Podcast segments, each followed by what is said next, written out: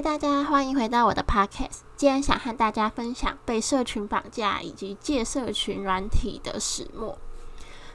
我之前看过一篇报道，是在说英国皇家公共卫生协会曾经对一千五百名十四岁到二十四岁的英国青少年做了一个心理状态的问卷，其中是调查哪个社群媒体对心理健康的伤害最大。根据他这个调调查显示，Instagram。在里面居于冠军，还指出每日花超过两个小时在社群网站上的人，比较容易得到心理疾病，其中的影响可能还包括感到孤独、霸凌、自尊心降低，还有 FOMO，就是 Fear of Missing Out，也就意思就是害怕漏看别人的动态。大概在去年下半年的时候，我的生活其实陷入了一个低潮期，找不到自己的生活重心，身边有很多人，却觉得没有人了解我，感到很孤单，觉得自己很废。那时候基本上每天都在哭，有很多的负面想法。偶然我在 d i c a r 上面看到了一篇文，它的标题是“不用 IG 后我变快乐了”，其中有一段话是到现在看到心里还是有很多感触的。那个女生分享说：“如果感到寂寞，真心要把社群软体关掉，你会比较快乐。生存的意义不该被这巴掌大的物品左右，用眼睛去感受不一样的风景和梦想吧。”之前的我无聊的时候，就会下意识拿起手机，然后就会自己下意识去点开那个 IG 的 app，点开现实动态，然后一个一个把它看完。把每个人每一则都看看完，对那时候的我是再正常不过的事情了。但看完之后，我获得了什么呢？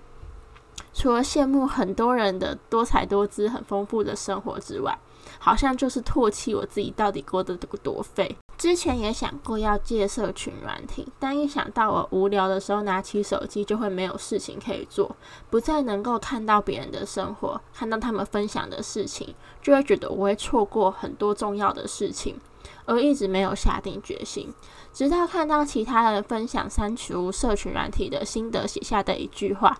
不要怕没看到自以为重要的动态，如果重要，他就会来告诉你了，不然就不干你的事。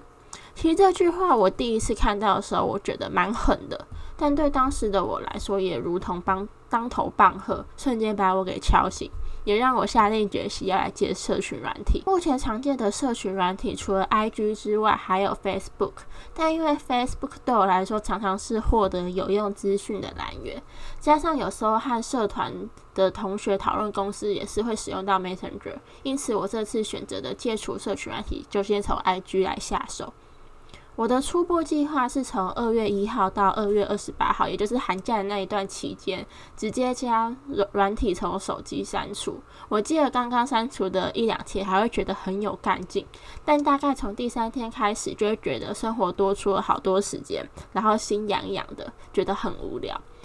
当时我的做法会是给自己安排其他事情转移注意力，譬如去想去很久的咖啡厅好好工作，放松一整天，或者是窝在书店享受文青的气息，可以在家看想看很久却一直没有时间看的书。当你把那些划手机零碎的时间省下来之后，会发现他们到底有多巨大、多庞大，可以做多少的事情。一开始真的会蛮不习惯的，甚至夜深人静的时候会有一点痛苦。但从一开始的撑过了十天，然后发现二十天一下就到了，度过这一个月，我觉得这借社群软体想要传达的，并不是社群是一件多糟糕的事情，而是你用什么心态去看待他们。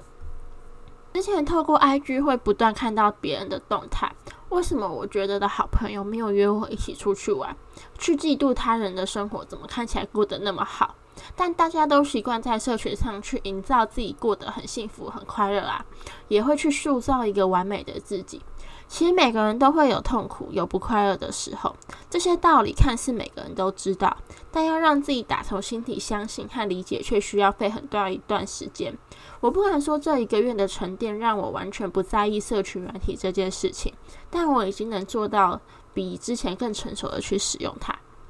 现在我的手机 App 里面一样有 IG。对，过完那一个月之后，我在三月一号之后就下载回来了。但我已经不会在每次无聊的时候就下意识去点开这个 App，然后无限制的滑。在这里分享一个小技巧：如果怕自己会无限制的滑，可以透过手机设定限制这个城市每天能使用的时间。当你滑超过这个时间，系统就会自动关闭，强制你不能滑。我从三月下载回来后，设定的时间是每天四十五分钟，到目前限制是三十分钟。